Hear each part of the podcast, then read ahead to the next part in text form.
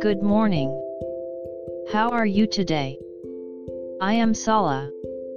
Let's start today's Bible. Today's Bible verse is Matthew 16:25. I'll read. For whoever desires to save his life will lose it, but whoever loses his life for my sake will find it.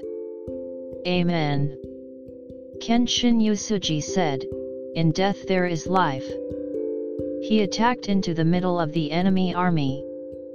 About 1,500 years earlier, Jesus said, Die then live, lose it then find it. The former was a way for him to live, but Jesus saved many souls by dying on the cross. Today, may we also be mindful of the cross of Jesus. God bless you. See you tomorrow.